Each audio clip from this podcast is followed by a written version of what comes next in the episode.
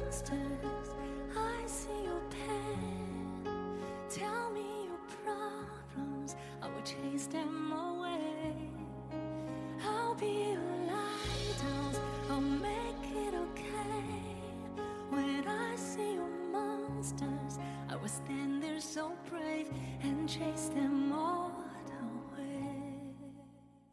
部分人他可能没有经过一些训练，或者说他没有站到这个事情的背后去思考这个逻辑的时候，大部分人都是会被突然的一件事情给情绪带动掉，从而依然在当时的处理可能也并不是一个情绪很稳定的理智状态，因为你可能就是处于一个被指责的一个状态。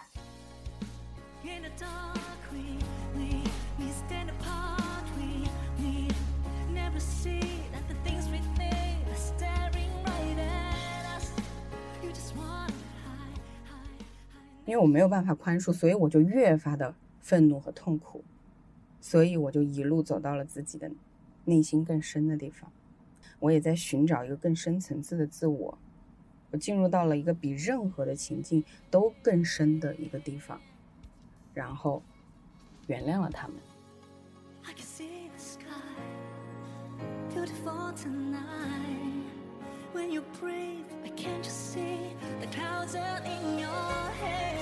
I'm standing, no need to fear. 大家好，我是一言，正在写书的一言，教师编八年辞职。大家好，我是百里，一个正在周游世界的未来准艺术家。经百里一言，找寻真实自我，听墙里墙外，纵享自由人生。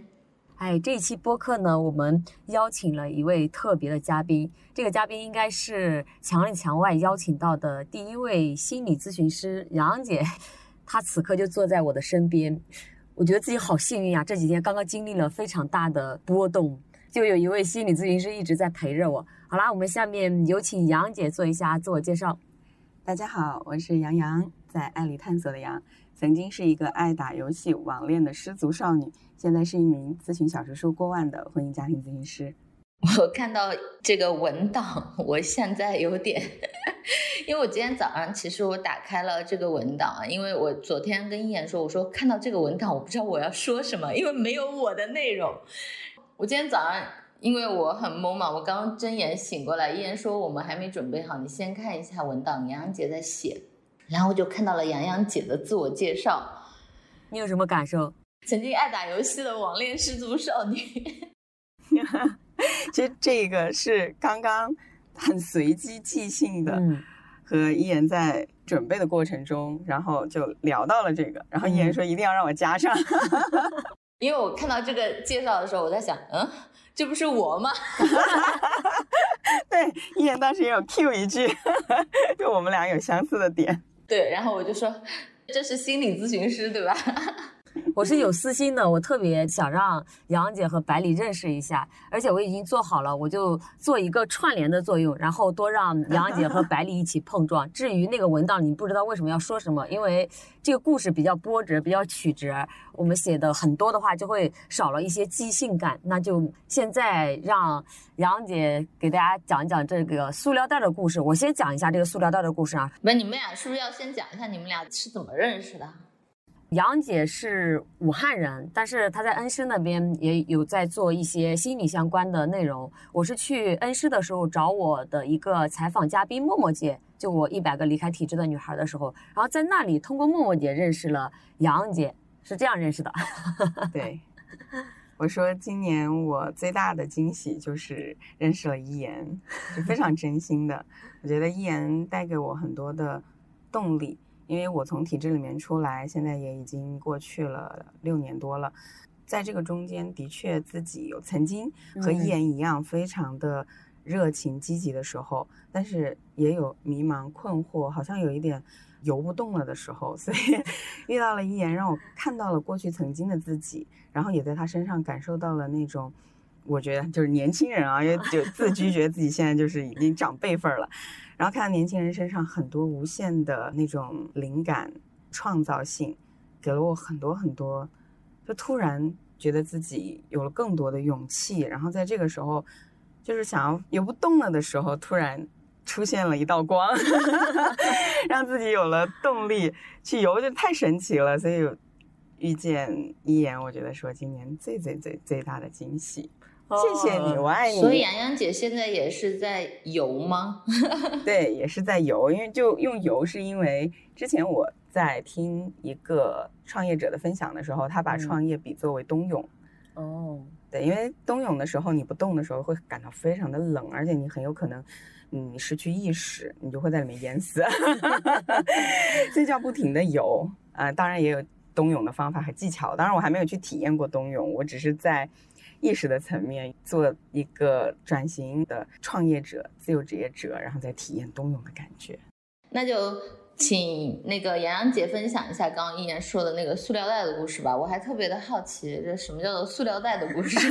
我跟一言商量了一下，由他先来讲这个故事。对，是这样的，就是我去良渚和几位朋友见面嘛，然后我是订了一个民宿，我自己现在这个民宿里住了两个晚上，然后第三个晚上呢，也就是八月十九号。阿奇和杨姐她们两个住一个房间，我和我的写作课学员小明，我们两个女生住一个房间，也就是我们在这个民宿里订了两间房，四个女生在住。这个民宿呢，就类似家的那一种感觉，然后它是有客厅的，卫生间就像我们家里一样，就是这几个人都用这个卫生间。嗯在那天十九号我们出去的时候，其实嗯就二十号的那天了，我们大家约了公园一起散步。走的时候呢，就是我们拿了客厅的两个塑料袋儿，就是一个是透明的，一个不是透明的塑料袋儿。我们以为两为个就是看嗯起来应该是老板就不会 care 的塑料袋，我们以为是民宿老板的塑料袋儿，用过了的塑料呃，袋，还是用过了塑料袋儿，我们就随手拿了一下。没想到等我们中午回去的时候，就是二十号要退房了。嗯，结果我们打开电梯，迎接我们的是四位警察、民宿的老板，还有那个报警的女孩。我们就震惊了。当时民宿老板把我们叫到屋里，大概说了一下发生了什么事情。我说我原本以为就是他以为是我们偷了他东西。我说那他让他翻呀。他说不是这样的，是他在客厅里丢了一个塑料袋儿。我说哦，我想起来了，是我们拿了。我就给他说我们承认了嘛，我们拿了这个塑料袋儿。但这个女孩的情绪就是非常非常的激动，她一定要让我们把这个塑料袋还回去。但是塑料袋当时不在我这里，就在杨姐那里。嗯，杨姐用她是我用，嗯对我用它装了我的一双就是恨天高的凉鞋 所以当时我就给杨姐打电话，我说杨姐，你能不能回来一趟？因为当时的那种情景，毕竟是我们拿了人家东西，按道理说是要回去，但杨姐当时已经打车在西湖那边，就距离很远，对，嗯。但是很神奇的是，我和阿奇和这个女孩在 battle 的时候，她情绪非常非常激动，就是不行，你们一定要把这个塑料袋还给我。还用哪一句话激起了我和阿奇呢？她说：“我们都是受过高等教育的人，为什么能随便拿别人的东西？”嗯，啊，我想说，我不是受过高等教育的人，但是还是我们的错，我们先拿别人东西，我就和杨姐打电话。但是神奇的是，在他和杨姐的对话中，我有感受到他的情绪慢慢得到了安抚，得到了平静。他说：“哦，那算了，他这个塑料袋不用还回来了。”但最终的处理结果是，塑料袋里面没东西。他又说：“那有小票吗？我的小票在不在里面？”所以 警察，对，嗯警察就一直在问你到底丢了什么东西。嗯他说塑料袋，塑料袋里可能有小票，但那个塑料袋的确是空的，就是我和阿奇都可以作证。杨姐也说了，那下面交给杨姐，她和这个女孩的对话是怎么样的？我也很好奇，洋洋姐到底说了什么？嗯，因为我当时是在电话中，就我没有办法看见这个女孩的脸，嗯就我只能通过她的语言语气、她的气息、她的语音语调去感知她的情绪。我也能够感受到她的情绪，就是在这个过程中有慢慢的平静，然后又反复就是提到那个小票的事情，后面又就又平静。看不到她的脸，但是嗯一言和阿奇是告诉我说，他们看到这个女孩的可能肢体啊、脸啊的时候，是在我说了一句说，那这个塑料袋我可能真的没有办法给你还回来，那我可以用其他的什么方式补偿你吗？杨姐用了“补偿”这个字。他们觉得是这一句话吧，但嗯因为一言跟我说讲这个故事，希望我能够从心理学的视角分享一下。嗯那其实我因为我当时是当事人，所以我完全是很自然的一个应对，我没有从心理学的要怎么动脑，然后这样来。但是一言跟我提出这样的一个邀请说从心理学视角分享这件事的时候，我觉得非常好，就是我自己就捋了一下，自己来归纳了一下，到底是什么东西起了作用，可能这样也可以分享给大家，在遇到类似这种矛盾和冲突的时候，可以有一些小小的 tips 和帮助。嗯，所以我觉得我在这个过程里面，首先第一个就是。我从我自己学习的三个主要的心理学的系统流派啊，一个是家庭治疗，一个是精神分析，还有一个是埃里克森教练。那这是我学的三个比较多的系统。在家庭治疗流派里边，它有八个字很关键，也是我这一次我觉得为什么我没有太大的情绪在这个事情里面，就是因为家庭治疗它八个字叫做大处着眼，小处着手。就是任何的事情呢，你站在一楼的时候，你可能就会和一楼的人一起打乱仗。但如果你站到二楼，或者你再往上爬三楼、四楼、五楼，你就会非常的清晰看到下面怎么了。然后这个时候你再到一楼里去和他们一起的时候，就不是乱仗，就好像你有了一个地图的时候，你再去打仗的时候，你是有方向性的啊，就心里是比较沉着的，因为你大概确定性是更高，知道怎么了。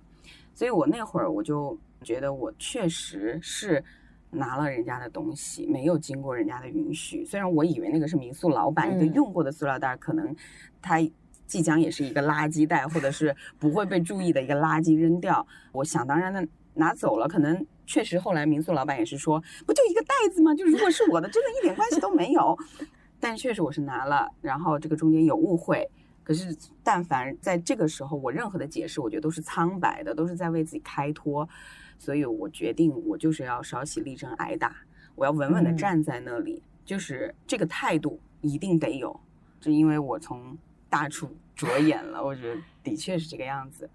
嗯，那第二个呢，就是我觉得我之所以能做到共情，就是这个女孩她那个感觉。是因为在学习埃里克森教练的时候，我们有一个五大原则，其中一个原则就是说，每一个行为的背后一定都有他的正向动机。就哪怕是一个抢劫银行的罪犯，嗯，你可能去了解他背后的故事，他可能就是想给女朋友买一个手机，哦，因为如果再不买这个手机，他就会分手了。而那一刻，他觉得他走投无路，他没有任何地方可以去借钱去拿到这个东西。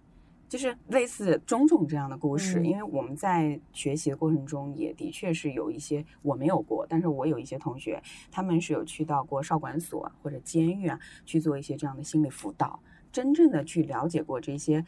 失足的孩子以及这些罪犯，他们当初是为什么为了去做这样的一件事情，付出了非常大代价。你会发现背后他一定有他自己的正向动机，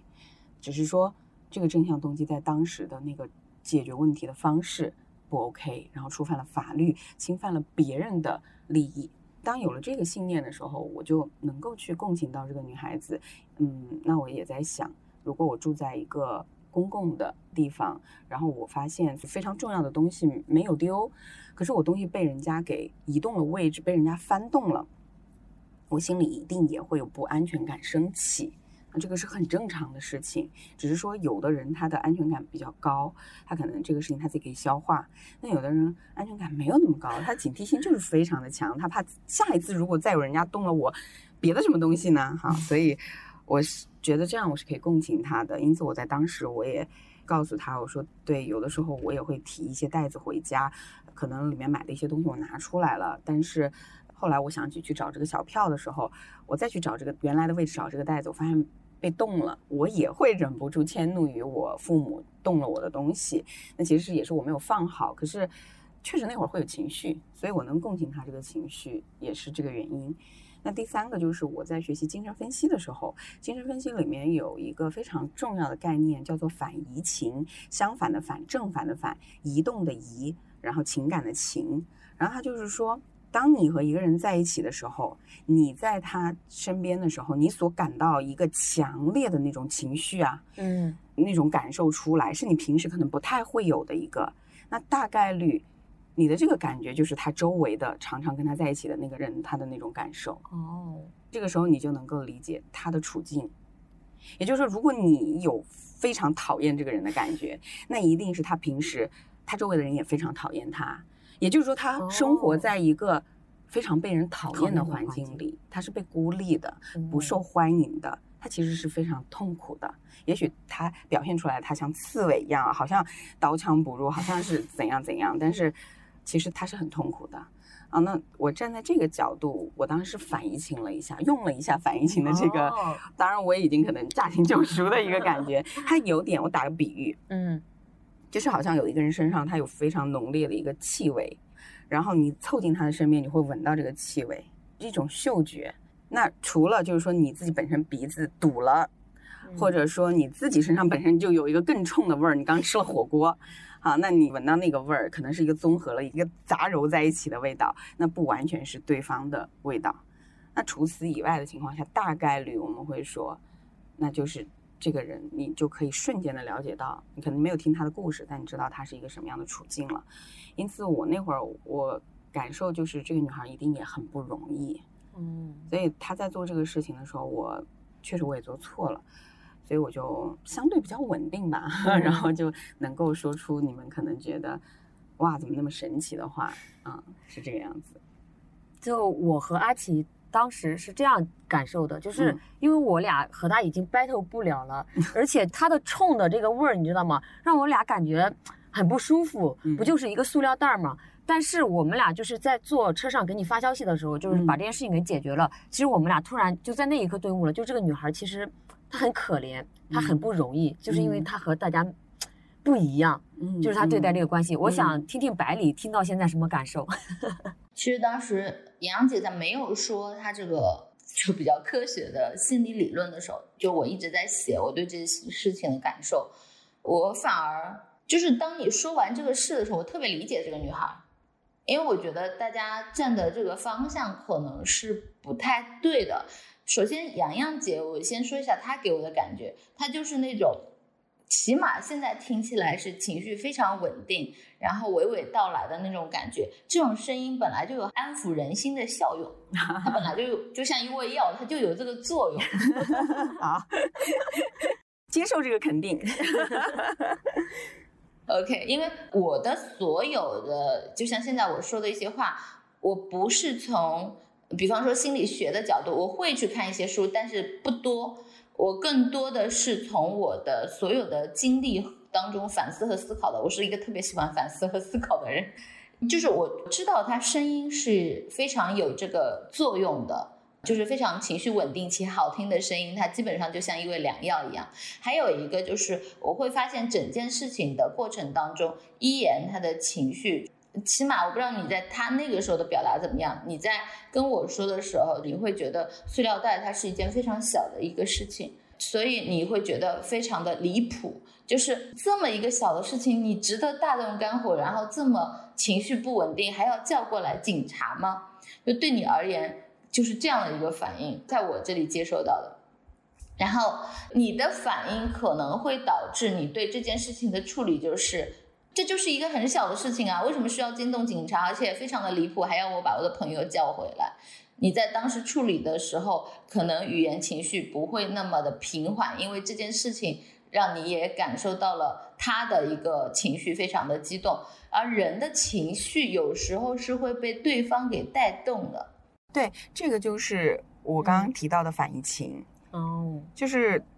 一定是会被带动的。对，对，而大部分人他可能没有经过一些训练，或者说他没有站到这个事情的背后去思考这个逻辑的时候，大部分人都是会被突然的一件事情给情绪带动掉，从而依然在当时的处理可能也并不是一个情绪很稳定的理智状态，因为你可能就是处于一个被指责的一个状态。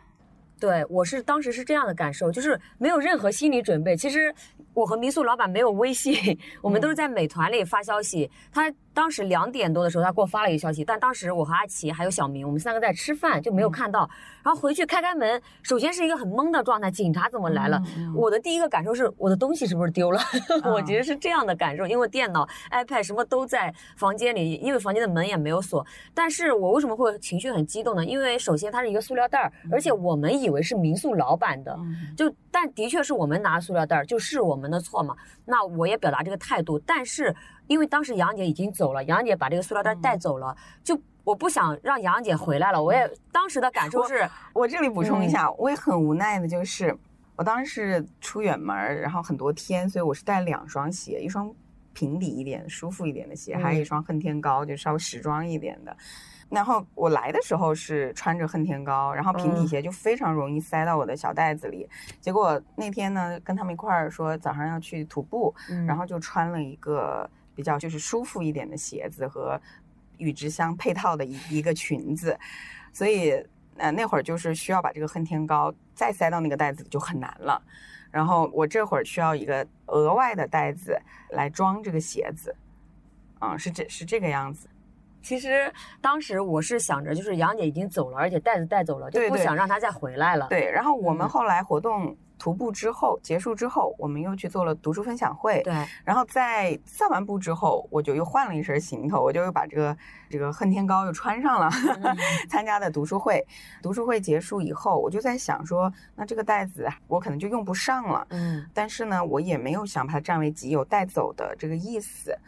我就想说，是不是我把它就放在这个读书会的这个咖啡馆的一个角落，我把它也弄得非常的好，就放在那个位置。我说，也许他帮了我，我放在这里会有下一个人再用得上它。所以我就把它留在那儿了。那 当他找我要这个袋子的时候，首先第一我离得远嘛，那那时长很长，可能也会耽误我后面的所有的事情，可能都要取消。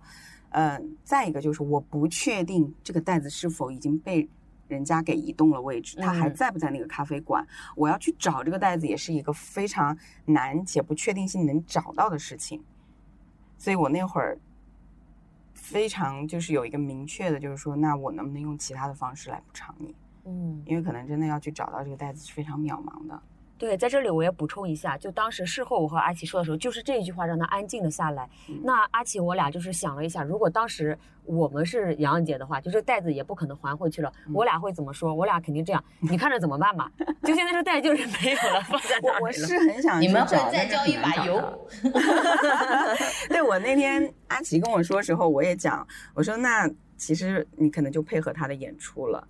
因为他有他的剧情，在过去的生活里边，当他这样子去做一些可能觉得和大家想象不一样的事情的嗯时候，可能别的人就会给他类似这种反应。那么，当你继续你又给了类似的反应的时候，那他的那个剧情就再一次上演，就会让他认为对这个世界就是这样子的。所有的人都没有受过高等教育，就是包括阿奇跟我说，对啊，那我就是没有受过高等教育。我说对啊，这就是他想说的。我受过高等教育，你们都没有受过高等教育，所以你们会动别人的东西，就是这样，就又加深了他对这个世界的一个负面的理解和认知。那这样子的话，对整个事情往好的方向去解决和推动是没有半点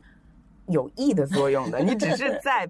你知道吗？你是一个配角，然后他是一个主角的配合他的演出哦，啊。其实在这里我要给百里讲一下，就是那个民宿的客厅里其实很大，客厅和餐厅加在一起，但是堆的都是东西。就是满满当当的满满当当的箱子的东西，我们以为是民宿老板，因为你去的时候，民宿老板也告诉你说，客厅堆了很多的东西，然后问介不介意，如果介意的话，还可以选择取消，就不嗯住了。所以我们就认为说，那这个东西一定是老板的。结果其实这个东西全部是这个女孩的，就是老板告诉我说，他说这是这个女孩第六次报警了。当这个事情发生的时候，这个老板已经把这个民宿就是从美团上已经下架了。就已经发生了六次这样的事情，可能他也受不了。但最后我们走的时候，我记得特别清楚，我阿奇、小明，我们把这件事情处理了。我们要退房走的时候，这个女孩就坐在客厅，她那一堆东西里面看着我们三个走的，就那种眼神和感觉，就还让我们蛮不舒服的，就好像你们终于走了，这个地方是我的了。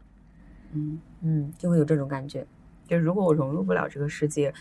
我就给自己画一个我自己的世界。哦，然后你们离开了，我的自己的世界又回来了。嗯，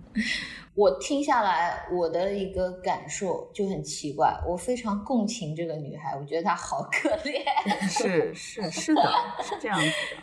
而且我的共情就是我非常能理解她的情绪，这种理解是因为在我的身上也发生过这种事情，我非常就是我甚至能理解她在怕什么，或者她在激动什么。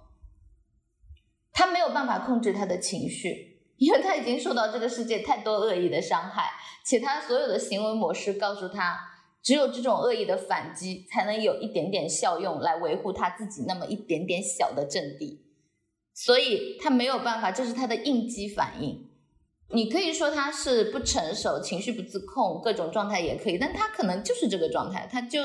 他是受过高等教育，但不代表他情绪自控。他现在的一个状态可能只是一个塑料袋，但这个塑料袋对他而言，可能就不仅仅是一个塑料袋。在这样情绪状态的人而言，他所拥有的东西太少了，他会非常看重某一些特别小的东西。就比如说，他觉得里面是个小票，可能我明天要去退的，可能什么，他会把很多小的事情放大。一旦失去了某些东西或者掌控的时候，他整个人会变得非常的应激。也就是说，他是有旧伤的，而可能我们无意间又戳到了这个旧伤，所以非常的痛。还有就是认知架构不一样，就是在你们的立场看来。可能就是拿了民宿老板的一个塑料袋，在他的立场看来就不是这个样子。就是我在的这个房间里，天哪，就是这么稳定的一个状态当中，好不容易接受了这个房间，我在这里卸下了我的防备，然后突然之间，我觉得我的东西被人动过了，他会觉得特别离谱。OK OK，那个百里，我忍不住想要打断你一下啊，就是当我知道，就是一言在电话里面有跟我讲说整个房间都是这个女孩的东西的时候。我其实是有一点愣住，嗯，因为我们每个人都付的那个钱是只能使用一个住的房间的，对，所以如果整个房间是他的东西，也就意味着他付了一间房间的钱，但他认为整个整套房间都是他的，嗯，所以他把他自己私人的东西放在了一个公共的区域，这本身就是非常冒险的一件事情，嗯。就如果他放他自己的房间里，我们是不会去动的。对对，当然我跟一言还在开玩笑，我说每一次就是这个应激性障碍，就是 PTSD，它的一个一个一个周期是至少两个半月。我说我们俩这两个半月，就我们互相调侃，因为我们现在又住到了 在安吉这边的数字游民社区的一个公共的四人间，然后我们是完全很害怕去移动任何一个其他。的这个室友的东西，就就怕到就是很怕的那种，所以我我就说我们还有两个半月呢，就是 接纳这两个半月我们会会这样子很怂的样子。就我们现在真的有在反省，说如果是别人的东西，就真的不可以碰。我觉得这一刻对我来说也是非常重要的。因为我们住在这个社区里面嘛，住的四人间。其实我早上上厕所的时候看到那个卫生间里有抽纸，嗯，但是我没有用，我是又扒拉我的包，我明明记了我也带一袋，但是在行李箱没有找到，然后我就找到了一个手帕纸，就那种很小的，我拿到卫生间里了。我现在也是经历了这件事情之后，不敢随意乱碰别人的东西。对，但我觉得这是好的，嗯，这是好的，要得到允许，这个是。挺好的，因为我们都是非常，我觉得我平时跟一言在一起相处的时候，我觉得她是一个非常大方，嗯，然后也是一个很大条的女孩。就有的事情你跟她说，她就说啊，你不用问我啊，那可以的，OK 的。可能也许就是因为身边有很多这样的朋友，所以逐渐其实也确实是养成了一个陋习。我觉得 再怎么样，以后我用你东西，我也得还是问一声，就是我们要把这个好习惯捡起来。对对，是的，是的。首先，这是一个好习惯，也是个边界感的问题。我刚刚说这个事情的一个原因是，我觉得站在那个女生的立场，她可能就是这么解读的。还有一个就是，这个民宿老板，其实你们这几个的关系之间，第一个就是处在这个空间的公约规则，就你们对于公约规则的理解是不一样的。就正常人的理解都是公共空间是大家使用的，但这个女生她可能已经把她的东西放在这个。环境当中太久了，他已经做了一个自我占有的一个意识了。但这一点其实是我觉得是民宿老板他要去做的一个事情。对他允许了他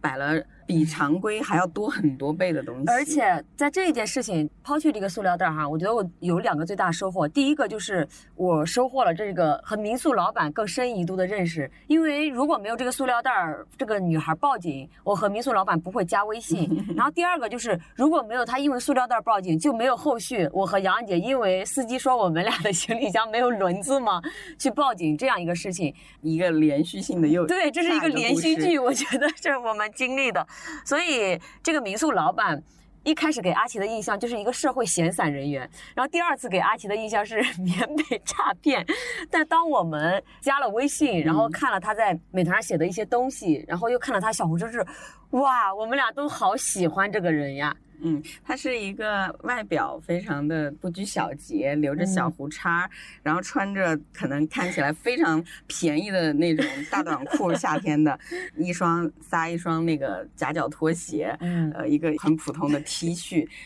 所以有一个反差，就是当看到嗯他小红书他小红书写了什么，给了你们这么大反应？很有审美，很有自己的思考，又很有品质。暂时这个先不聊它哈，我们过渡到这个行李箱的故事。就后续我觉得可能还会和这个民宿老板有一些这种比较深度的链接。我还是想补充嗯一下，因为我感受到了百里的好奇，就是到底是说了什么，这个男孩子会在我们的心目中这么反转。我翻一下，我临时来翻一下一言当时发给我的这个民宿老板在这件事情晚上哦，他说了一句话，也是让我觉得我是不是发到我们群里的那个？他说了一首诗是吧？他用诗中的一句话来表达了他对这件事情的一个总结。他说：“停下如积水空明。”嗯，有感兴趣的朋友可以去查一下这句话，真的是很有意思。嗯，对，而且其实我那天晚上是凌晨一点四十三，啊，他说的是什么？我都没听清。就是停下如积水空明，他说了这一句话。停下，哪个停下？哦，就是停，呃，庭院的庭庭院的庭，停下如积水空明这样一句话水他就发了这一句吗？是前面我给他发了一些消息，就是我俩是这件事情处理快下午三点加上的微信，那凌晨已经一点四十三了，我和阿奇还在聊这件事情，因为他告诉我们的时候，一开始一直在双手合十，就给我和阿奇我们道歉，说对不起对不起。然后当时我和阿奇就是决定要不要告诉这个民宿的老板，就是报六次警的故事在我们这里结束了，就是因为这个女孩情绪得到了杨姐的安抚嘛，或者是会有转机。会不一样了，因为、嗯当然这个我也不太确定。对对，嗯，基本停下如积水空明是苏轼的一个《记承天寺夜游》里面的一句话，大概的意思是说，苏轼去晚上夜游的时候，他看到月亮非常的这个美啊，嗯树也很嗯漂亮啊，然后就风景都特别的好啊。当他低头的时候，他看见那个地上有好像是一潭积水，很清澈的这个潭水，然后里边有这个一些浮萍在晃动，但一抬头又会发现其实是月光如水照在地上，把树叶的影子晃动了，所以叫停下如积水空明。那到底是月亮的光，还是一潭积水？到底是水里的浮萍，还是那个树叶呢？树上的树叶呢？就是大家可以去体会这个东西。对，因为我们好像有点迫不及待的觉得时间要去讲行李箱没有轮子的故事了。但是我不这么觉得，我觉得你们对这句诗的解释非常的重要，且我觉得它很有用。是，就是我想让大家去体会，就是有一些东西可能只可意会，不可言传。我不觉得，我觉得你们必须言传，不然我根本意会不了。哦，OK，我懂了。你们是觉得你们已经经历了这些事情，这些事情已经讲过了，都有了。但是站在我的立场是不知道。我看到百里对我们的这个故事，可能就是想用更多的时间来讨论。哦是 那我们后面这个故事 是要再分一期了吗？我们现在需要做一个决定。没关系，你大不了录久一点呀。对，录久一点，我们可以剪两季出来。就我的播客我做主啊，我允许啊。对，所以我需要请求你嘛，因为也有一个边界的问题。之前我们讨论的是说，可能整一个我们的这个内容是在两个小时之内去完成。一个小时之内，我当时给杨姐说的啊、嗯嗯，对，嗯，是。没事儿，我觉得话说了很重要，特别是我刚刚觉得洋洋姐对于这个苏轼的诗的翻译的时候，我突然觉得老板的形象在我的心中陡然高大。他的小红书还有很多类似的，会让你觉得对，陡然陡然又陡然高大的。而且私下分享给我。他当时对我说了一句话，他说：“姐，你下次什么时候来杭州，我带你去满觉陇玩儿。”而且我当时不知道满觉陇是一个什么地方，他就把他写的满觉陇的小红书发给了我。当时阿吉我俩就在床上尖叫，就哇越来越喜欢他了。越来越欣赏这个人了，对越来越欣赏他惊喜。嗯，才华还是很重要的，才华的展示更加的重要。因为很多时候，很多人他就觉得怀才不遇，是因为你把才都闷在了心里。对，这就是我觉得很多东西你是要表达出来的。嗯 OK OK，考虑到时间问题呢，我们就讲到了这个行李箱没有轮子的故事。这样你们俩谁来？杨姐先来。那天晚上啊，这个事情发生之后，嗯嗯，我觉得比较治愈的一个地方就是一言跟我发消息，他说杨姐，他说也许你来杭州来良渚这一趟，就是为了来拿拿这个塑料袋，对，然后以及跟这个女孩发生今天下午这些事情。嗯呃，因为他觉得我的一些行为可能会改变这个女孩对世界的一点点看法。那我为什么讲到那双恨天高，它会进不了我的行李袋儿？是因为我在出门前一天的晚上，我是第二天上午的火车，嗯出门前一天的八九点钟的时候，我才从我的老回到了武汉，然后我老公去接的我。在提行李的时候，他就大力出奇迹，把我的拉杆箱的拉杆 给整坏了。整坏了之后，而且是无法修好的那种。我也联系了卖家，然后卖家说给我补发一个拉杆，然后怎么怎么修。所以这个时间上肯定是来不及了。然后当时也那么晚了，我也没有地方可以去买一样大小的行李箱。嗯我们家其实有一个更大的行李箱，是二十四寸的，我那个行李箱是二十寸的。平时我一个人出行的时候就用它，非常方便。但是呢，这个行李箱也是在我五月份的时候才到北京旅行，然后箱子不够用，才又买的这个行李箱。那我妈妈其实在之前就一直在 diss，她觉得我买的行李箱都不够她的档次和品味，然后她就好多次非常坚决的说他要给我买一个非常贵的行李箱，但我每次都阻止了他，因为我。觉得我跟我妈在消费观上还是有些不同，我觉得他花了这个钱，我未必会领他的情，然后这个钱可能我会觉得，那你有这个钱，你你给我做一些我其他更重要的事情，我可能会更开心。我五月份临时买的这个行李箱才一百八十八块钱，在淘宝上买的，当然也是个专卖店，不是一个什么不好的店，我也是从性价比的角度我才选的它。那我妈就一直 diss，就一直鄙视，觉得我买那个行李箱非常差。所以当我老公把那个拉杆拉坏那一刻，我一边是有愤怒，另一边也很尴尬，我就很就觉得是 对我买这个行李箱的确是质量不咋地。我也很担心，我妈说：“你看吧，你这我不让你买这个行李箱。”就当时情绪是很很复杂的，所以我老公提坏那一下，我有翻，我在心中不停的翻白眼，可能我也没有忍住，就是面上也是在翻白眼。然后我老公是很愧疚，所以我一下也就恢复了理智。我说这个弄坏是一个概率问题，因为我在买这个箱子的时候，我会发现有的人觉得这个、嗯啊很好，五星好评；有的人说这个箱子什么嘛，好，那这是一个概率问题。所以呢，我也就没有再多说什么。但是在我收拾行李的时候，因为因为我就做了个决定，我说我不想带那个二十四寸的箱子，我也没有这个二十寸的箱子可以带了，嗯我怎么办呢？我就搞个包包来背。啊，我就塞到包包里面，然后我妈当时还拿了她双肩包给我，然后我就在这收拾行李的时候，要不断的精简我的行李。精简的过程里面，我要各种的去取舍，然后在这个取舍的过程中，我情绪又来了，我就忍不住的抱怨了一句，我说坏的真是时候。然后我老公就一直是没有做声，我能感受到那个空气里的小心翼翼，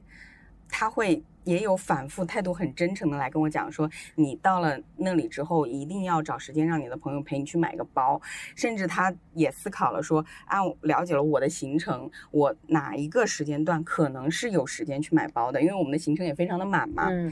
所以我也看到说他是想积极解决这个问题，我就也抱只抱怨了那么一句，坏的真是时候，我就没有再抱怨了。然后我在收这个行李的时候啊，我平静下来，我去收这个精简这个行李的时候，我觉察到，其实，在那天下午，就是箱子弄坏的那一天下午，我有一个起心动念，嗯。我起心动念是说，我这一次要去三个地方，甚至更多，我也不知道啊。然后呃，能确定的是要去杭州参加南方的读书会，嗯要去上海，然后参加上海的书展，然后还要到安吉来这个数字游民社区。我要辗转这么多地方，我手里如果提着一个箱子，好像会非常的麻烦。然后我那一刻眼前出现一个画面，就是我背着一个双肩包。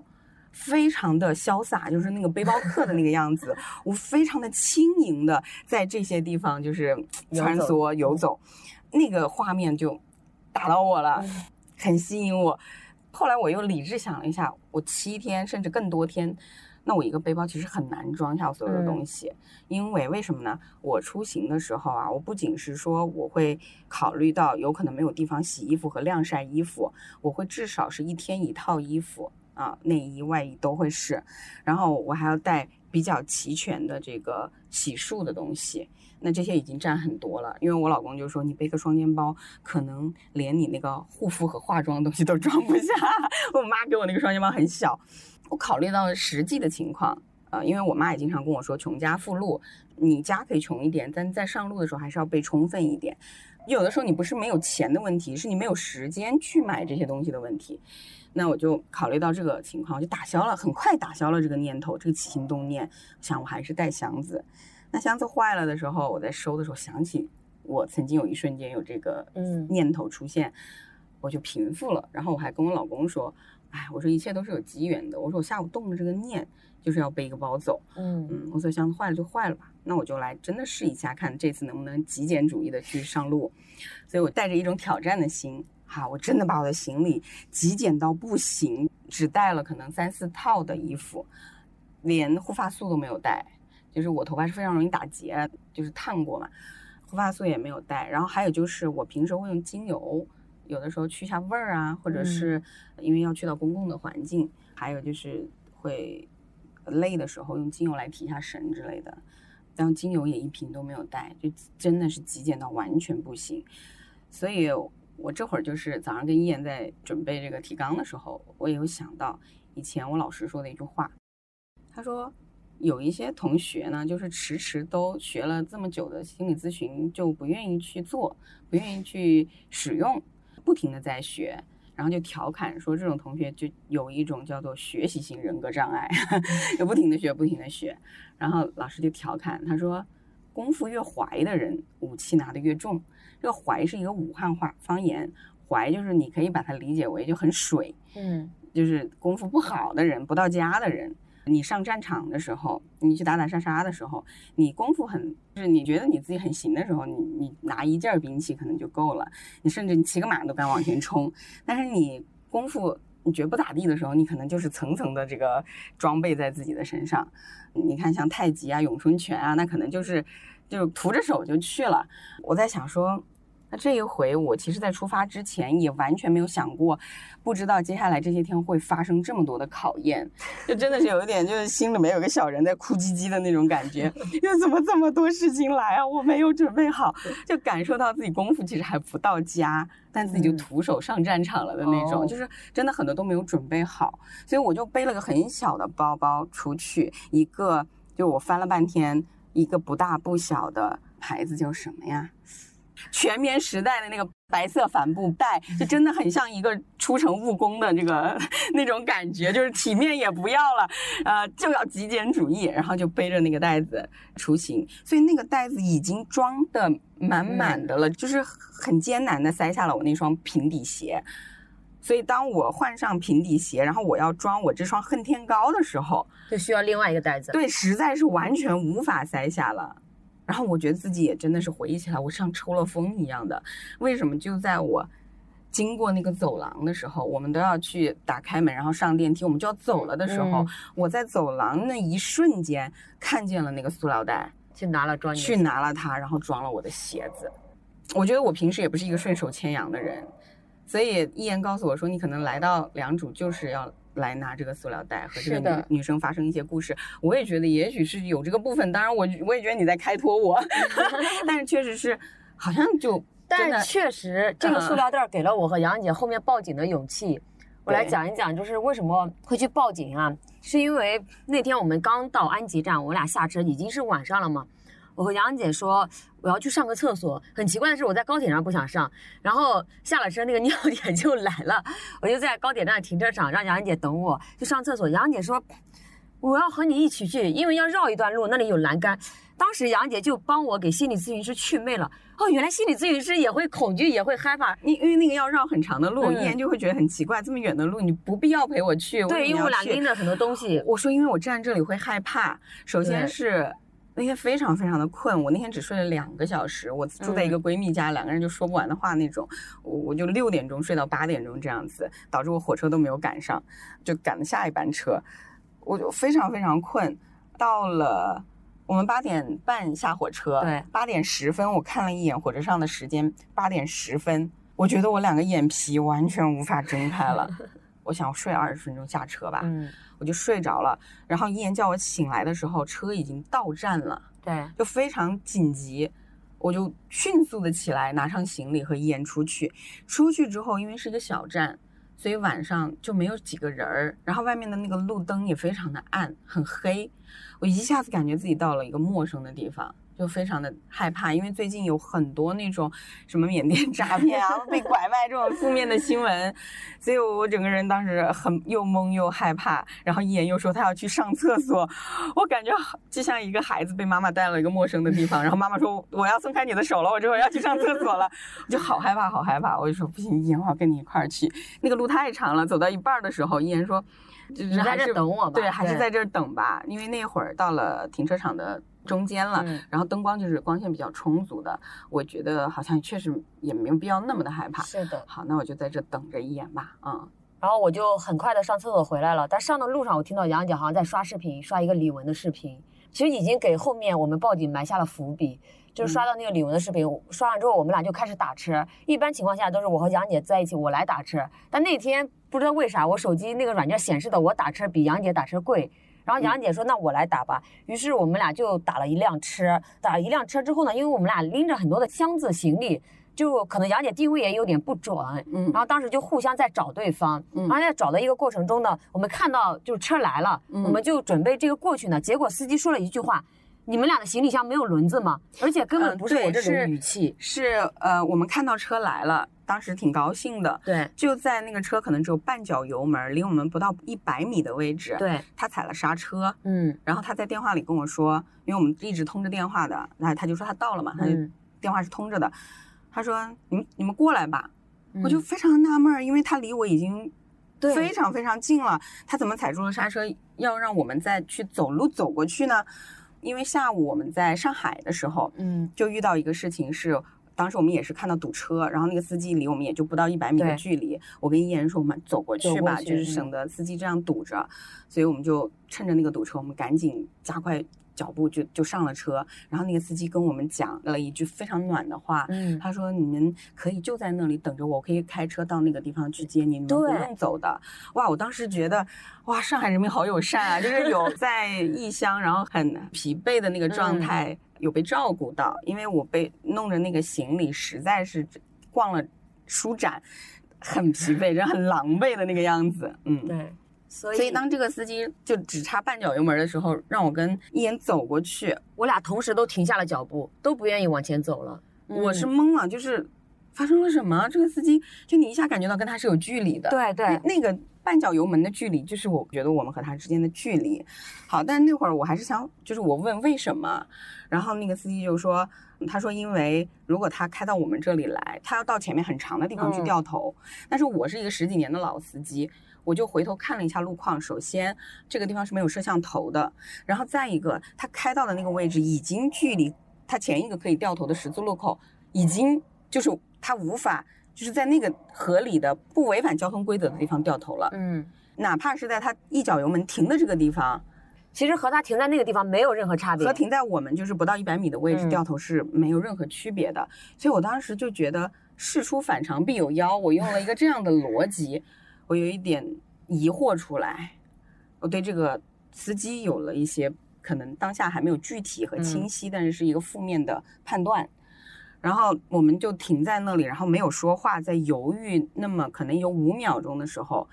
这个司机就往前开过来了。然后我就在想说，那可能司机当时有一个什么情绪，他自己又重新做了一个决定，说，嗯好吧，那今天我倒霉，然后我就还是往前开来接你们。我那个时候甚至做好了决定，说我跟一言上那辆车，然后我们在车上就不要再跟司机讲任何一个字一句话了，嗯因为你不知道这个司机今天怎么了，我们不去讲话，然后能够顺利平安的到达那个我们要去的地方就可以，因为我们整个车程是五十分钟，是非常长的一个车程。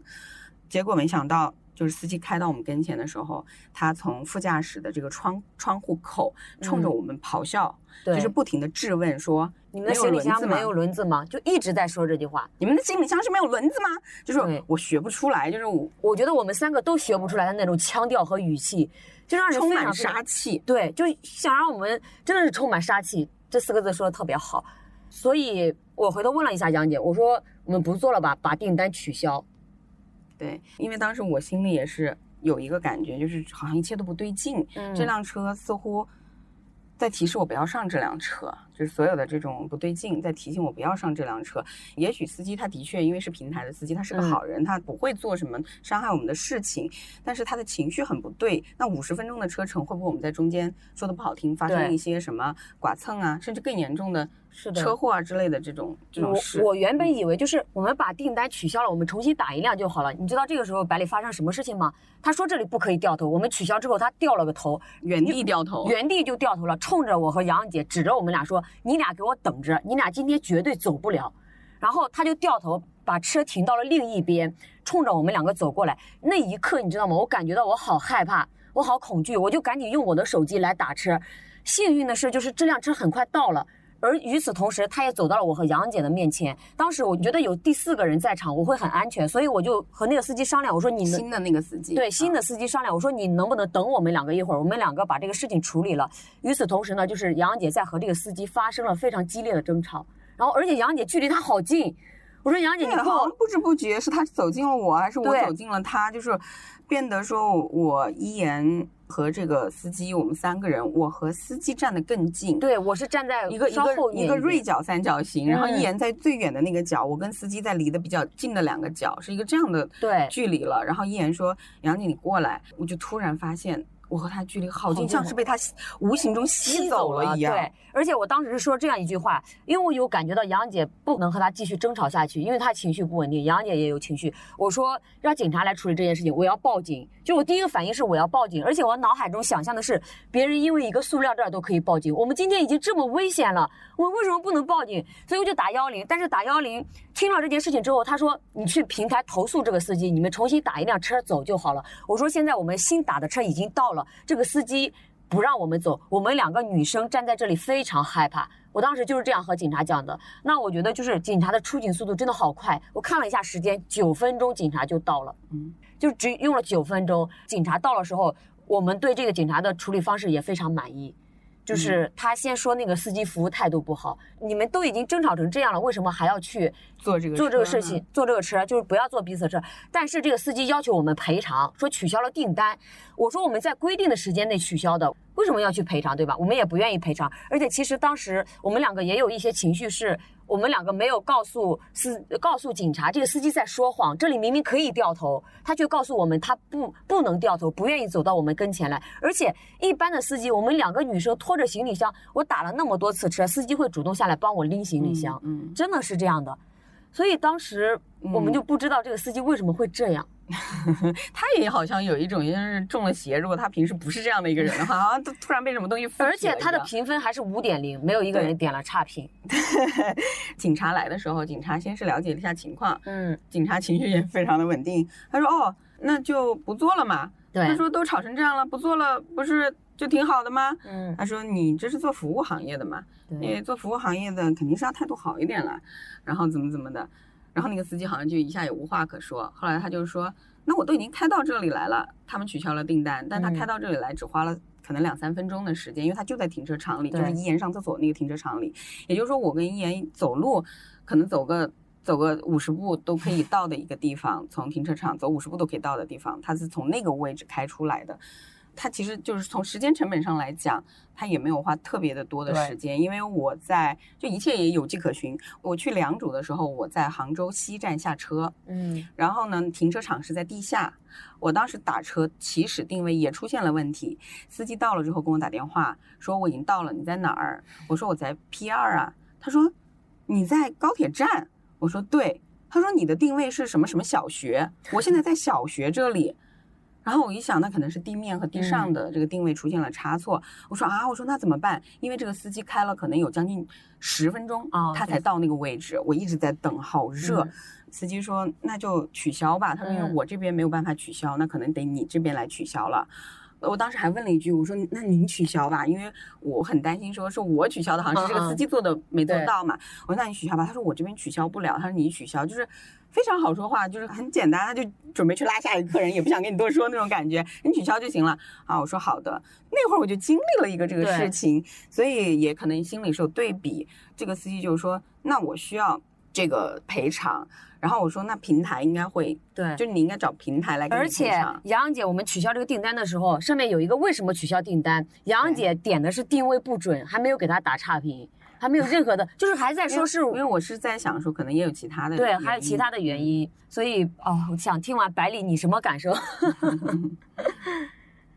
其实说实话，我听到这里，我都觉得这个世界上所有的大事儿背后都是小事儿，都是人和人的关系，都是情绪的问题，还有都是每个人思考事情的角度不一样。因为你们碰到这种事情，我也碰到过，而且我碰到过各种非常离谱的一些打车的事情。我的一个处理方式，大部分的情况，因为我都会比较怕耽误我的时间，我以前会特别在意时间这个问题，因为我比较卷嘛。然后我会骂着司机，然后我就上了车，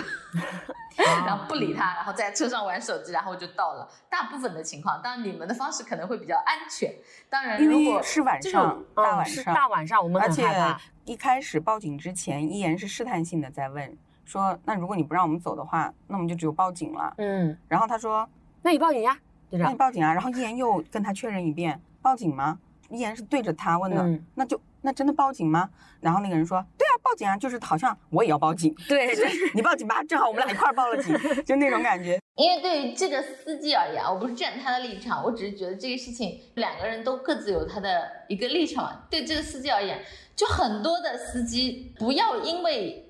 这个职业就认为这个人他可能应该是什么样子的，因为很多人他可能就不太适合这个职业。司机他的职业，他很多在国内的要求，他并不是觉得他自己是个服务行业，很多人就是觉得他开车开得好，然后就就可以随便就开一下，就这样。所以就是我一直跟一言也有一个很不同的点，他觉得当时我是在跟那个司机发生激烈的争吵，嗯，但其实我是在跟司机讲，我说大哥，我说刚刚你所有的那个反应给到我，我很害怕。我说如果是您的女儿，就是大晚上到了一个异地，然后黑咕隆咚的被人家一上来给一个下马威，我说就是您是什么感觉？就是我是想跟他说这个事儿。就是当然，我也感觉到我这么说完之后，那个司机就没有讲话了。对，他有镇定一点，就是我还是试图从情绪的这个部分去希望说得到彼此的一些理解。我说我也不知道您今天发生了什么事儿，反正就是咱们就就这么碰到一块儿了。但是当时也确实就是会觉得先是生命安全重要，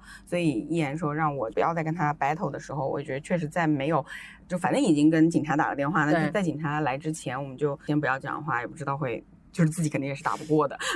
又是在外地。对，嗯其实就是我们在看整个的一个过程的时候哈、我会觉得就我们就是吸来的负能量，真的是我们 吸来的负能量。可能这个宇宙是有磁场的，嗯我真的觉得有磁场，因为这几天从良渚到安吉这边的经历，我们所经历的一切都比较神奇。但其实也不算是一个负能量，比如说塑料袋女孩报警的故事，给了我这次报警的勇气，而且嗯让我认识了民宿的老板，这是我最大一个收获。而且其实从我和杨洋姐做这件事情来看啊，我们第二次打车，这个司机态度就比较好了。而且杨姐，我们俩在车上哭了，就一直真的是手握着彼此的手，就是。到了这个安吉这边，因为经历了非常大的情绪波动，我们俩的确感受到了恐惧。洋洋姐很少出门吗？我是经常出门，而且我那天穿的那条裙子就是我一个人在台湾环岛游的那一条裙子。然后那个司机还攻击了我的裙子，他说那个穿黑裙子的女孩不愿意上我的车。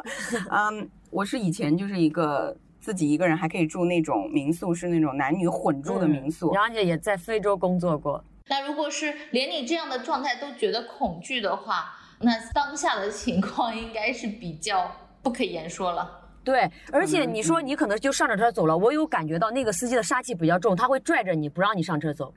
真的而且你。不知道他会接下来会做什么。嗯，我的心大条到我会坐上这个司机的车走，哦，对我昨天跟 Helen 在分享这件事情，我就根本不会叫第二辆车，我可能大概率会直接坐上这个司机的车走，就我的一个状态啊。如果原来的状态的话，昨天我跟另外一个朋友分享这件事情的时候，他说他也发生过类似的事情，然后是他和他的朋友打车，当时就是那个司机就非要拉他的这个朋友，他们也是发生了激烈的争吵，然后呢，他的这个朋友也是，老子今天就是要坐你的车，就是两个人都是，我今天就是我们俩吵架，我们俩今天也都要上哦这个车，也都要上这个就是的确是会有不同的选择。是的，是的，还有一个就是，我觉得这个司机他的不爽源自于哪里啊？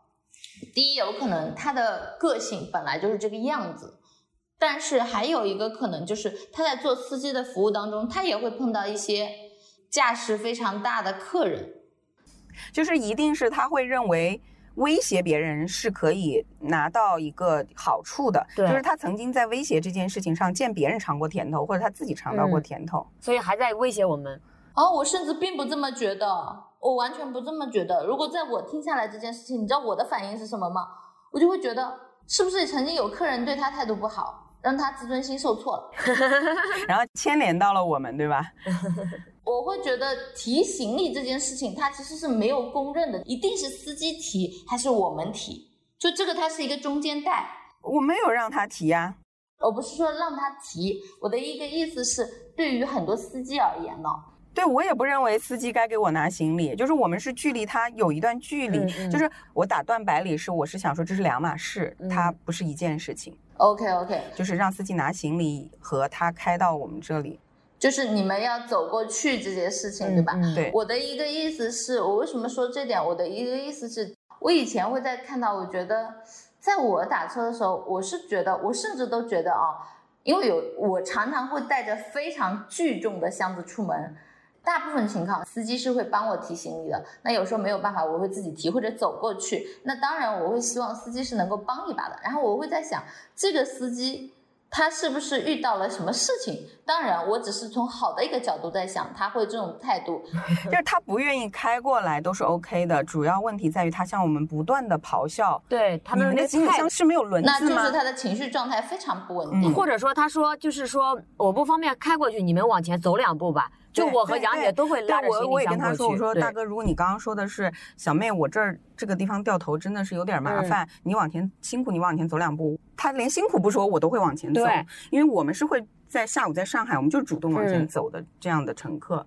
就这个事情，我感觉他就是语气和认知的问题。就像你们刚刚那个女生，她会说：“你们没有接受过高等教育吗？”其实对于很多市井气息或者说的生活气息的人而言，就是他们在处理事情的过程当中。的语气就是非常糟糕的，就咆哮型的。我不是说他们这样是好的，而是我觉得他们习惯这样。对他们就习惯这样的一个表达，他们根本不知道自己，或者说他们就希望别人怕他吧。对对，是的。他们喜欢用这种沟通方式去确保自己的利益，他们就会习惯性的用这种方式来对一点点让他不舒服的事情。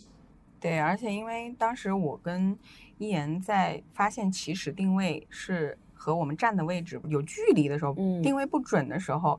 我觉得那会儿我们也暴露了我们是外地人，对，所以那会儿也有这个部分的考虑，就是他知道我们是外地人。所以有时候坏的事情并不一定是坏事。杨对对。对对对对。我今天听你们讲完这个话题，我突然觉得这是一件非常好的事情，就是我跟你们聊这个事情。虽然我的角度可能会思考多一点，但是我最大的一个感受是，天哪，我也太大条了！我现在人还在国外呢，且还在东南亚，且还在东南亚，然后我就会这样上一个司机的车，就是如果发生这种事情的话。因为我在国内一直都是这种状态，我觉得在国内我就没有什么怕的那种状态，因为我的性格一直是这样的。然后今天听到你们在分享完这个事情的时候，我要反思一下，我要是在国外还这样再上一个车，我是不是就到缅甸了？真的。嗯，嗯就是刚刚那个一言说的嘛，就是可能我们都在感知那个能量，就是那个能量不太好的时候，就是自己又没有那个能力去对抗的时候，对要保就保持持距离，对是有必要的。是的，我觉得这个非常重要，就是像昨天晚上，其实，在我们的那个 DNA 那个群里嘛，嗯，就有人给我发消息说东南亚很恐怖。你知道我在泰国三天，我每天可以收到三个亲戚以上给我发来信息，让我小心不要去缅甸。然后我当时就甚至都有点反感，我都不知道怎么回，因为你我觉得嗯说你们能不能盼点儿好的？对，你是为我好，没有错。可是我在这边，起码我目前感受到的是非常安全的。然后我就会觉得，哎呀，我都不知道怎么回了。然后今天晚上跟你们说完，我觉得确实，我觉得你你在外面，无论是你在外面还是在家里，就是那个边界感和自保意识，它是非常重要的。真的真的嗯非常重要。嗯所以也让我不要乱动别人东西，以及嗯。保护自己的安全，这个增加了非常强烈的这种意识，真的是这样。对对对，我嗯觉得非常非常重要。就我今天听完，我觉得，嗯，对，这就是我身上缺失的很多部分。所以我们下面让杨姐给我们讲一讲宇宙公交站的故事，因为这个故事可以把前面我们刚刚讲的两个故事都串联串起来。联起来，这是嗯。我们想从这两个故事中得到一些能量，对然后想分享给大家，嗯是正的啊，好的能量。天哪，我们已经聊了七十分钟了。就是不知不觉是吗，百里？对，嗯，好，那个宇宙公交站呢，是我今年读的一本书，叫做《能量密码》，它是一个哈佛大学的医学女的博士，她写的一本书。就为什么要强调是女的？嗯 是因为她的爸爸也是一个医学博士，然后她的爸爸呢是生了两个哥哥和她，只有她这个女孩。是和她爸爸一样学了医的，她两个哥哥并没有和她爸爸一样，所以呢，这个父女关系一直以来好像就是，呃，大家非常的一致啊，然后非常彼此都很认可啊，很很好的一个关系。那但这个作者他就在这个书里面讲，他就一直有一个事情呢，他有一段时间特别过不去，过不去呢，就是因为他在他爸爸弥留之际。他是唯一赶到他爸爸床头的，他爸爸握着他的手，告诉嗯他、“I love you from my heart of b u r b u r button of my heart”，就是我发自内心的爱你。然后他爸爸就咽下最后一口气就死了。然后他认为，哇，他在和哥哥的这些竞争里面啊，在爱的竞争里面，他胜出了的。他是跟他爸爸是真的很爱，就是从竞争角度啊，那样那样有点无情，但是是真的，他感受到了爸爸的爱，然后他也很爱他的爸爸。结果过了两个月以后，有一天，在他在一个修女院去给那里的修女上课培训的时候，然后他会培训一些他研究的医学的能量的这样的一些东西的时候，开课还有四十五分钟的时候，他接到了他的哥哥的电话，然后告诉他，在他爸爸的遗嘱里面，律师处理完了，然后就分了财产，结果呢，分到给他的就只有很少很少的一部分，而他呢，其实是想要得到他，他也没想得到钱财，他是想得到他爸妈一些他认为很有价值和意义的一些遗物，比如他妈妈的一些画呀，然后一些这样类似的东西。当然，钱也就是没有给到他，就是也很分配不不公，所以那会儿他就一下疑惑了。他说：“我爸爸是真的爱我吗？”他在这个里面，好像中国有很多原生家庭重男嗯轻女，就感受到了非常大的这种差别的对待，所以他整个人懵了。但是马上要开始上课，他调整了一下情绪，啊，然后就还是把这个课完成了。他一直讲他百思不得其解，后来他讲了这个宇宙公交站的故事，这样才引出来这个宇宙公交站的故事。这个故事里面先要了解两个元素，一个叫做 soul self，一个叫做 body self，也就是说，一个是身体的自我，一个是灵魂的自我。然后他就讲，在这个世界呢，在这个地球上面呢，我们是带着这个 body self 在行走，但是在这个 body self 里面呢，是住着一个 soul self，一个灵魂的自我的。那当灵魂累了的时候，需要休息的时候，我们的会在这个身体的世界的这个旅途中，会在一个叫做宇宙公交站的地方稍事休息。我们会等一个宇宙公交车，就休息差不多了，我们再上车，然后再带着我们的 body self，然后开始呃去做一些事情。那么在这个公交站就有很多的 soul self，那这些灵魂就会去进行一些 soul 的聊天啊，一些灵魂的聊天。那会聊什么呢？就聊说我们等会儿坐上车了之后去到那儿了，我们的一些生活计划，我们一些日程啊，听起来很普通啊，但我举例子，比如说你去到那儿，你想要学些什么呀？你希望如何成长啊？你想要体验一些什么啊？然后所有的这些问题，你会发现它其实是蛮深的一些问题。它不是说，哎，你去到那儿准备吃点什么，你去到那儿准备去哪个地方打个卡，它不是这种，它是很深的问题。所以这些深的问题，就像我们很交心的朋友才会去聊到的那些问题，是能够帮助我们去看见自己的啊一些问题。所以可能大家的回答就会是啊，我想要了解我的智慧，啊，我要学会勇敢，我想要体验到无条件的爱。这是我去到那个地球上带着我的 body self 要去做的事情。那这个时候就有一个人问了，就问你说你要去到那儿要要去干些什么呀？啊，这个时候你就回答说，我想要了解自己宽恕的能力。然后这个人说，嗯，宽恕的能力？他说是的，我想要选择一个十级的宽恕体验，而不仅仅是三级或四级的体验。这次我是动真格的了。然后大家就不理解，接着问说。那你要怎么做呢？然后你接着说，我也不太确定，可能是有些人因为情非得已，才会做了一些近乎无法原谅的事情。然后大家就更不解了，说，那就是做这个事儿要付出什么样的代价呢？然后你就补充到，说可能这个人因为一时开心，然后他喝了太多的酒，然后他就喝完酒了还往方向盘后面一坐。接着他就开过了这个马路的中线，迎面撞上了我的车。从最坏的角度说，可能他会夺走全车我一家人的性命，或者是把我撞成了一个残疾。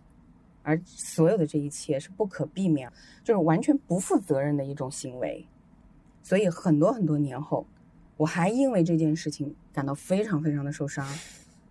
我非常的愤怒，因为我没有办法宽恕，所以我就越发的愤怒和痛苦。所以我就一路走到了自己的内心更深的地方，我也在寻找一个更深层次的自我。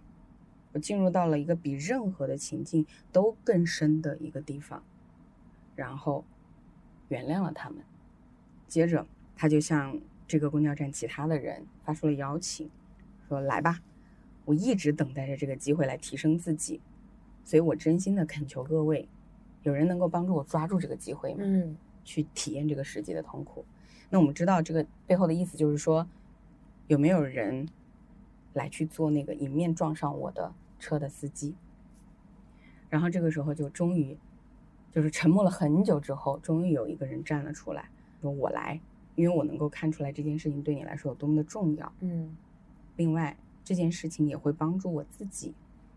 完成自我原谅的使命。然后接着你就说，太好了。非常感谢，我很感动，你愿意帮我来做这件事，我相信我们会在地球上相遇的。然后你们就离开了宇宙公交站，坐上了宇宙公交车，然后你就准备去完成迄今为止最大的那个任务。那这里就是还有一个宇宙公交车的这个故事里面的一个元素，就是。你到了地球之后，你会完全忘记你在宇宙公交站见过谁、说过什么，你也会忘记宇宙公交站，就是所有的记忆都没有了。你去到地球的时候，你跟压根儿不记得那个人举手和你一起要来的人他是谁，你只会在他撞上你的那一天，你和他相遇，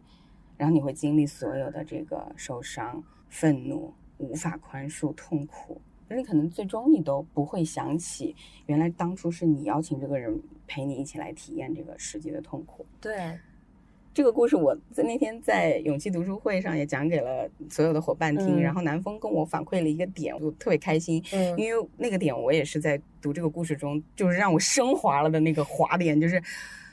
是那个答应他的人说，另外这件事也会帮助我自己完成自我原谅的使命。对，其实。这就是那天阿奇在我们的群里就说了一句话，就是姐夫把你的行李箱弄坏的，因为是你俩在宇宙公交站一起举了手，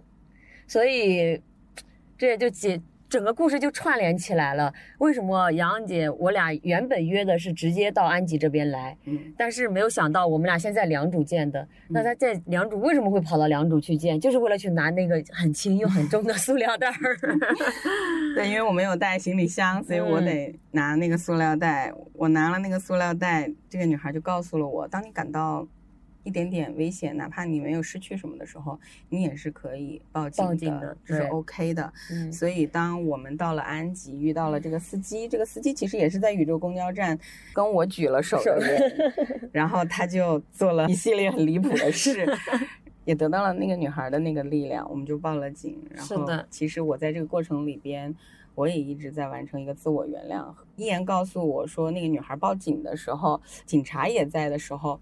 我的确啊，我是个人，我承认我有那么三五秒钟，我心里就是埋怨我老公的那个劲儿又上来了，哦。那个愤怒又上来了，就是都是他把我的行李箱给弄坏了，我才发现哦，原来我没有真正的百分百原谅他，是的，所以我也在完成一个自我原谅。原谅他人以及自我宽恕，因为我也一直在自责，为什么那天抽了风，去拿了人家的塑料袋，没有经过人家允许，哪怕是民宿老板，我也应该怎样怎样啊，就是有很多责备我自己的声音。嗯然后阿奇和一言就，我觉得他们也在给我自我宽恕的力量。就是当然这个不是那么快，我现在还在，就是还是在消化，但是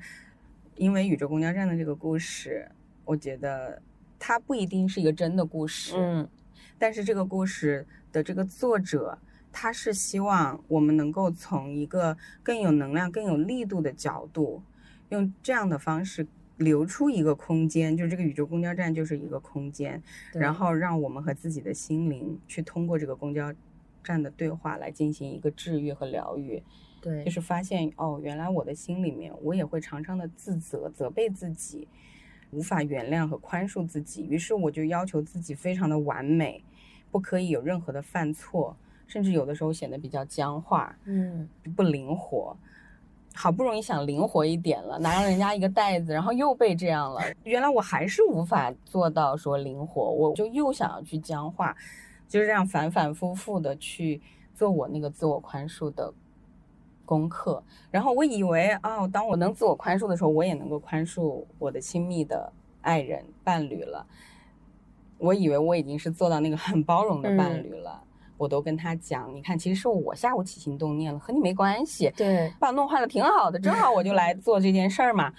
啊，我这么的大方慷慨，结果到了这样的情况下，你看我心里还是那个没有宽恕对，还是嗯没有宽恕他，所以我这个原谅的功课，哎，还得做。我这个时候我才看见了一个更深层次的自己，而发现这个更深层次的时候，可能才有机会去活出那个美好、那个力量、善良、勇气和爱。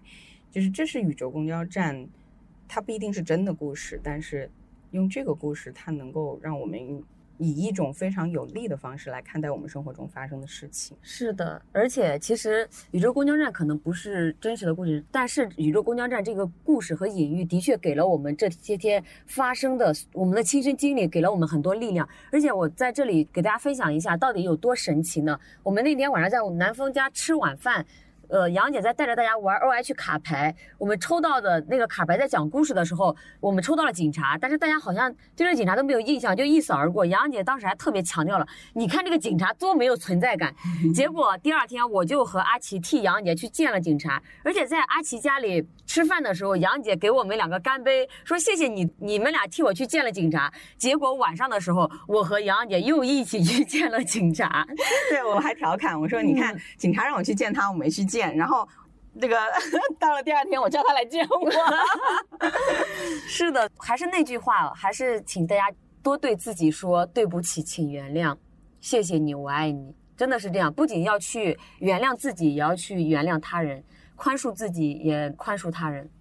我听完这个宇宙公交站的公式，我觉得非常的好。这也就是我觉得很多时候我们会给自己一些解答，就比如你经历了一些非常痛苦的事情，就像我跟一言说的，一言就会来一句“天将降大任于斯人也 ”，对，有点类似于是的，是的，对对，差不多这这种感受。个中外古今是很多大道至简相通的。你不能说变成一个自己像一个大冤种一样的说，我就我就我就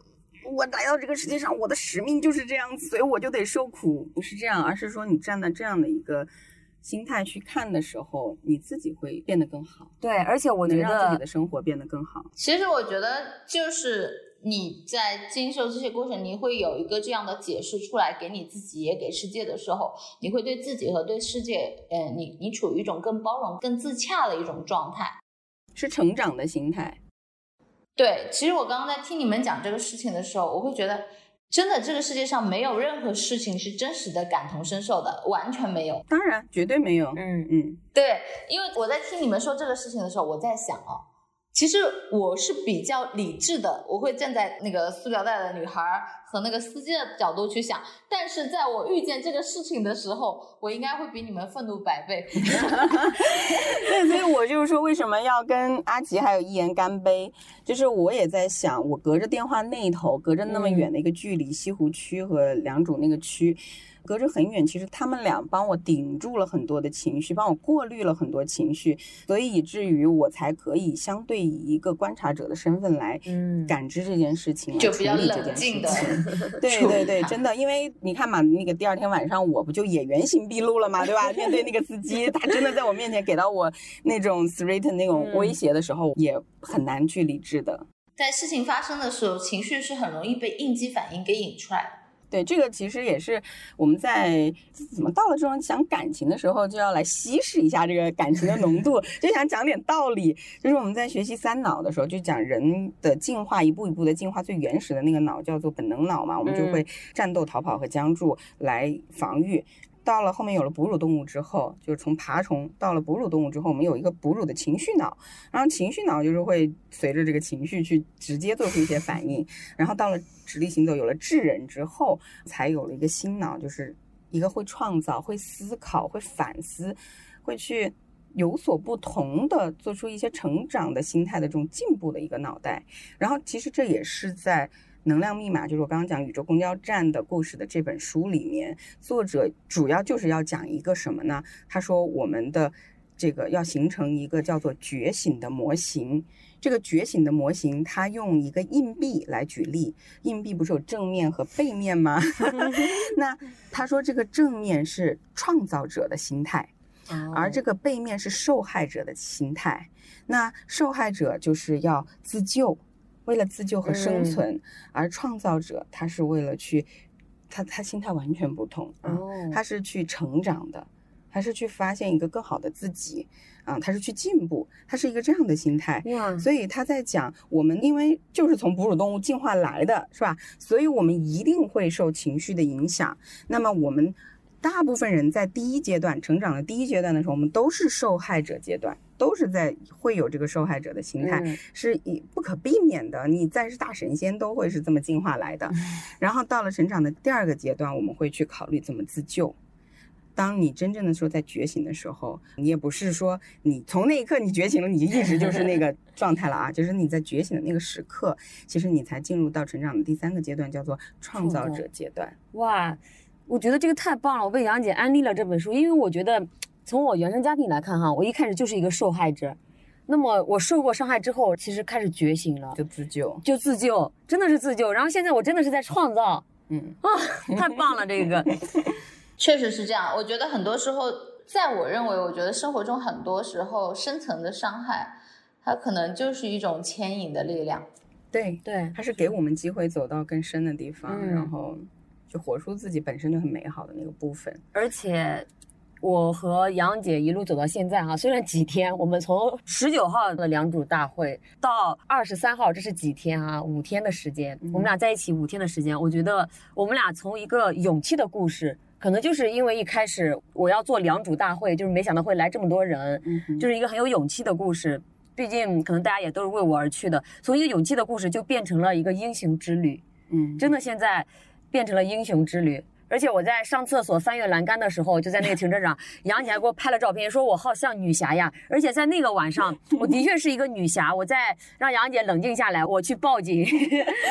对我也说，当时如果不是一言在旁边，我可能不会想到报警，因为我以前也曾经有过报警的经历。警察就是一个屁一样，就是无济于事，只能给我添更多的堵。我不相信，就在等待的九分钟里面，我都不嗯相信警察来了是真的能够起到作用这一。波又给浙江警察做了一波宣传。我们大浙江警力充足。对对对，真的不一样了。警察和警察可以是不一样的。所以人和人也是不一样的。嗯嗯，确实也在提升吧，我觉得国家和社会确实是有在变好。我觉得有我们这一群人在，有这些警察在，真的是在变好的。也一定是因为有很多正义出来，它就会变好。嗯，有很多的创造者，在不是自保的这个受害者的心态的、嗯这种，就会慢慢一切变得越来越好，也相辅相成。是的，我想补充一下下，就是我担心会有的听众会在听的时候会认为说，那我们是不是受害者就是比较 low 的，就是没有成长的，然后就是不好的，然后我们要变成创造者，然后变成更好的，会有一个我不好的这个感觉啊。我想说，其实我我们在讲的所有的故事，其实归到那个核心节点，就是你本身就很好。那我想用我曾经在咨询的时候的一个个案，来再讲一个故事然后跟大家说，就是我的这个个案来访，她是一个女性，快四十岁了吧，然后她曾经在一段。她的上一段婚姻里边是付出了金钱，然后也付出了感情。她长得很漂亮，就是真的是可以当明星的那种漂亮。你挑不出就这么完美的女孩，她能在婚姻里面出什么错？而且她又那么愿意付出，但是她的的确确被她老公的一而再再而再的伤害，然后。她就来我的咨询，她告诉我，我第一次跟她咨询的时候，我问她咨询目标是什么，我跟她核对初始访谈的时候，她告诉我她咨询目标成为更好的她自己。她觉得他一定是在那个关系里面，他有什么地方做的不好，他希望来学习一下，然后这样他在下一段关系里面就可以是一个更好的样子。他在讲他过去的这个婚姻的时候，虽然已经过去了五年，但是他依然非常非常多的眼泪吧嗒吧嗒的流，而且他是在一个我们是视频咨询，他是在他的车里跟我打的这个电话，也就是说他都没有一个自己的空间，可以非常安心的一个舒适的空间来关注他自己的内在。他不停的哭，讲完他的这个过去的故事的时候，我就告诉他，我说我看到你在回忆的时候，依然就是虽然这件事情过去了这么多年啊，能够看出这段关系真的让你非常难以释怀。过去了这么多年，你再回忆的时候，还是有那么多的眼泪。所以我也从你的眼泪里面了解到，你有很多的遗憾、悲伤、委屈等等等等。我说，但是呢，我也很想要了解，除了这些以外，在这段关系中，你有收获什么吗？这么多年过去，就是你，你有没有想过，就是你你收获了什么呢？然后她当时非常快的一个反应是说，因为她也是一个很有反思能力的女孩，因为能力非常强，然后她就说。对呀、他说我收获了这个孩子，我儿子就是我引以为傲啊，我觉得孩子非常的好，但是他马上他又顿住了，我看见他在思考，他说嗯，然后他慢下来，然后接着他又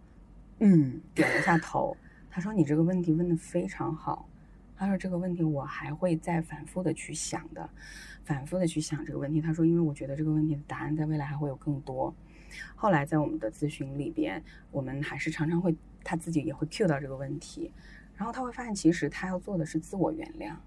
他在这段关系里面可能真的没有犯什么错，哦他已经很好了。其实他只是概率问题，他遇到了一个男人还在成长的非常非常下的一个阶段，那我是不是也需要自我原谅？所以和他没有任何的关系，他完全可以自信一点。因为后来他又在相亲的过程中遇到了一个非常自恋，然后 PUA 他的男人，他又开始过来，老师我反思我做的哪里不好，然后我就说，你看你在这个里面你要收获什么呀？最后发现说，其实是一个自我宽恕、自我原谅，不要再 PUA 自己了。嗯，这句话自我原谅我也记住了。所以我想说，受害者到创造者，不是说我们要成为更好的自己，而是我们真的走到自己最内在的地方，然后发现说，其实我本来就很好，其实这个世界也可以本来就很好，其实别人呢本来也没啥问题，也很好。就像百里说，就是情绪嘛，就大家也就节奏啊、情绪啊、认知啊、嗯一些偏差，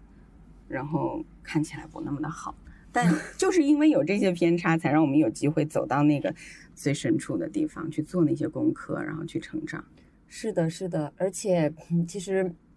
我要讲一讲，在那个我们回来的车上，嗯刚好我妈给我开了一个视频，我们已经坐到了第二辆车，很安全的车上了。我就给我妈讲了一个这个报警的故事。但如果哈、如果我妈不给我打那个电话，开那个视频，我是不会告诉他的，因为我怕他担心，或者我觉得他可能就根本不会去关注我这些。那其实我妈讲那句话就让我很难过。对，但你妈妈给你发了视频，在那个车上，嗯在那车上他给我发了，我也告诉了他，但是他是这样说的，他说你看你走到哪儿给人家吵到哪儿，因为那一次在海宁的时候，那个保安不让我们把车停在那里，但是别人电动车都可以停，他欺负我们是外地人，我就给他吵架。然后这一次我听到的也是我妈妈的指责，就是你为什么要那么晚去打车？而不是说在得到安抚，所以那一刻让我很难过，以至于在晚上的时候，我原本和百里打了一个电话，我都没有能量去和百里打，因为我觉得我有很多的情绪，我不想带着我的情绪去和百里打电话，是因为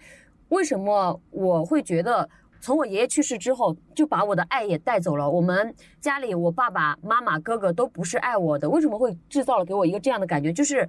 我在初中的时候有一次，我下晚自习，我和我的同桌跑到他里家里去住了，因为我觉得我爷爷会以为我住校，没想到我爷爷以为我回家，他就找了我一个晚上。等我第二天回家的时候，我爷爷就哭得好伤心。他说：“你知道吗？我有多害怕你出事情。”当我回忆想，我这么多年，我在我老家工作了八年，在那个小城市里搬了七次家，每一次搬家，每一次找房子没有钱的时候，我的家里人在哪儿？就根本就没有人问你的死活一样。所以我那一刻，我就第二天早上我就超级崩溃，在杨姐面前，我说为什么都在指责我？所以就所以你就成了现在这种非常非常的美好、力量、善良、勇气和爱的一言。你不是说了吗？他们是你的逆行菩萨呀。就是宇宙公交站下了订单，你邀请来的人，对，都是 我邀请的人人你妈对你的指责是你邀请过来的。我想要体验一个十级的宽恕。是的，是的，差不多，这可能就是你的人生使命。因为其实我非常的理解，就是你的妈妈跟我的妈妈比，我妈可能比你妈还要再 max 一点，就是更夸张一点。但是我觉得就没办法呀，他们已经是这样了，你能改变他什么呀？就只能是告诉自己，他是我邀请过来指责我的，他们的认知就是这样，他可能在表达对我的爱意。是的，是的那，就够了。你你没有办法驯化他，他所有的人生经历就到这儿了。或者说，我们再丰富一下那个邀请，真正在邀请的是什么？嗯，指责只是他的一个表达形式，只是他的一个需要这么来做。嗯 但真正的你邀请的是给你一个去体验实际宽恕的这样的机会。是的，是的。我在讲最后一点，其实第二天早上我和杨洋姐醒来，这件事情就没有过去，因为我发现为什么没有人给这个司机打差评？我们会觉得嗯可能我们不是第一个坐上他车的人，嗯也不是第一个他用这种态度对待我们的人。嗯于是我们决定就是说给他个差评，结果发现取消订单不能给差评，就我们会把这件事情讲出来，给下一个打车的女孩有一个参考。但是我们发现只能去平台投诉，但是在平台投诉的过程中，发现找不到号码，就是在各种的推卸责任。那其实平台推平台，对平台推平台，但这件事情并没有结束。后面我和杨姐还会去做这件事情，因为我们觉得勇敢的人先享受这个世界，但勇敢的人也要去更爱这个世界，去保护弱小。对。嗯，那会儿依言跟我讲说，我们还是要去提醒到下一个人的时候，我是很赞同的。但是我隐隐绰绰觉得哪里好像也还要再多思考一下。所以后来我就跟我的搭档 Helen，我就跟他嗯打了一个电话。最后我们商议出来的就是说，当我们离开安吉了，我们嗯，去到了一个绝对安全的地方的时候，我们再来做这件事。因为当我们还跟这个司机在同一个地方的时候，我们还是有不安全的可能性，因为他当时是知道我们的终点是哪里的。对对，所以我就想起我来之前看的那本书，就特别巧，就是来之前那天上午看的一本嗯书，他是说实践之人也必将死于剑下。所以如果我们不去做正义的发声的人，我们去配合了这个演出，我们也是就默认五点零，那最后这个世界它不会变得更好。是的，然后可能我们也将死于剑下，所以我觉得正义啊的发生还是非常非常重要的。对，是的。好的，我们这一期播客就快到结尾了，百里还有什么想说的吗？我是觉得这个人和这个世界都是非常灵活的，这也是我最近这段时间的体验。就是你是如何应对这个世界，构建你的边界感，应对处理事情的方式，人和人之间都是有这个灵活的过程的。生活在继续，世界在继续，其实它就是你一生修行的课题。你说到这个人和世界是很灵活的，我就想到，就是 Helen 虽然不在这儿啊，但是我总在 cue 他，我想他了。就是他跟我说过一个很有力量的话，他说一个目标，他说叫做有弹性的边界，哦就是你那个边界是个短短短的，有弹性的边界。哇，真的是这样。好啦，这一期我们真的是特别感谢杨洋姐来参与录制，因为我觉得杨洋姐这次来简直是上天派给我的天使。就大家可能不知道我这几天的经历，不管是我的家庭上，我自己的感情方面，包括一些种种哈，都经历了非常强大的这种撕裂。嗯但有这样一个天使姐姐，并且都是针对这方面专业的姐姐陪在我身边，真的就是我觉得他来帮我度过我现阶段的这些课题了，所以我要再次感谢洋洋姐。与此同时，我也要感谢我自己，再感谢百里，就是我们有了三个人的相遇，三个人的能量场在流动起来了。与此同时，这也是我们三个人的爱。我也希望我们三个人的爱能够传递到世界的各个角落，让你依然相信这个世界本来就是很美好的，依然是美好的，也是有光的。嗯，我也谢谢百里和一言，谢谢一言，非常的信任我，告诉了我他生命中发生的这些事情，我把它看作为你邀请我进入了你的生命，进入了你的人生，让我也可以参与你的人生，因为我一直觉得我自己一个人我就活那么大几十年，嗯我这一辈子，我的这个人生的样本是就是很单一一个，但是在我做咨询的过程中，在我交朋友的过程中，如果他们足够信任我，也给我机会，其实体验了百样人生，所以我是非常感激的。我倒没有觉得说很辛苦，如果我辛苦，我会告诉你，我也会拒绝你的。我给不出来的时候，我就 我要睡了，我要缓一缓一眼。我也很谢谢。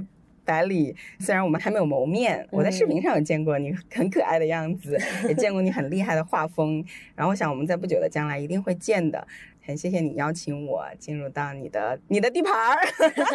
来发出我们的声音。嗯，嗯谢谢，发自内心的谢谢，不是客套。嗯，嗯，好的，就非常，哦，我们不能一直在谢谢了，就很感恩这一次的相遇，因为我确实感受到洋洋姐这种如水的力量。就刚开始你说话的时候，我就觉得啊、沁人心脾的那种水的感觉，就有点像那个洱海的感觉。哦，我在这里要给百里讲一讲，就是我在恩施的时候认识了两位心理咨询师姐姐，一个是杨洋姐，一个是海伦姐，她们两个是在一起工作的。海伦姐给我的就是那种很有力量的心理咨询师的感觉，但杨洋姐就是会给你平静的力量、平和的这种力量，嗯真的是这样。嗯，嗯可能就是那种湖面的感觉。嗯那我觉得非常棒。我觉得，当然每个人他自己身上有他的能量属性。